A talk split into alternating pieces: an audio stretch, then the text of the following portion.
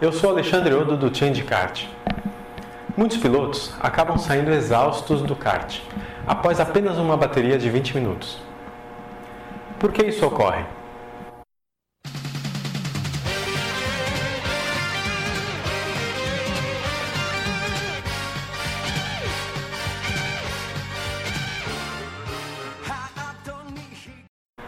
Claro, pessoas diferentes têm preparos físicos diferentes. Entretanto, essa resistência específica para o kart pode ser melhorada seguindo algumas dicas importantes. Primeira dica é de respiração. Se você estiver nervoso e agitado, o que acontece normalmente pela emoção e a tensão da largada, e ainda no alinhamento do seu kart, no grid, respire fundo, prenda a respiração por alguns segundos e solte o ar bem devagar. Repita esse processo quantas vezes for possível, fazendo seu batimento cardíaco abaixar. Segunda dica de respiração.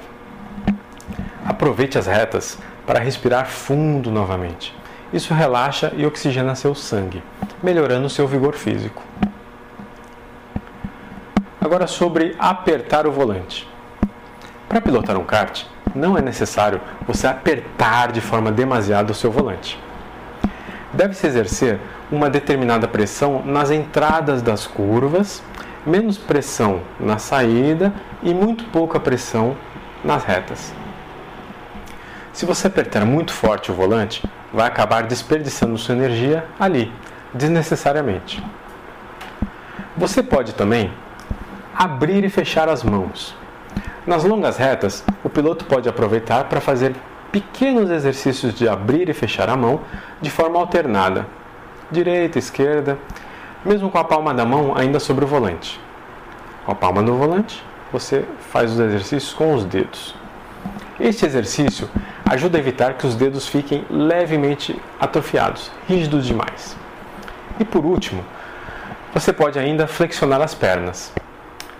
Posicionar o banco de forma a deixar suas pernas levemente flexionadas também ajuda a evitar um desgaste físico muito alto, melhorando o acesso aos pedais sem esforço.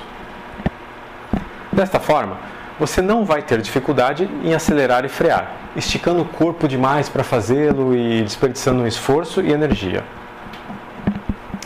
Erro comum: posicionar-se de forma errada no kart, apertar demais o volante, tensionar as pernas, manter-se muito tenso, faz com que os pilotos saiam do kart após apenas 20 minutos, como se tivessem corrido uma maratona.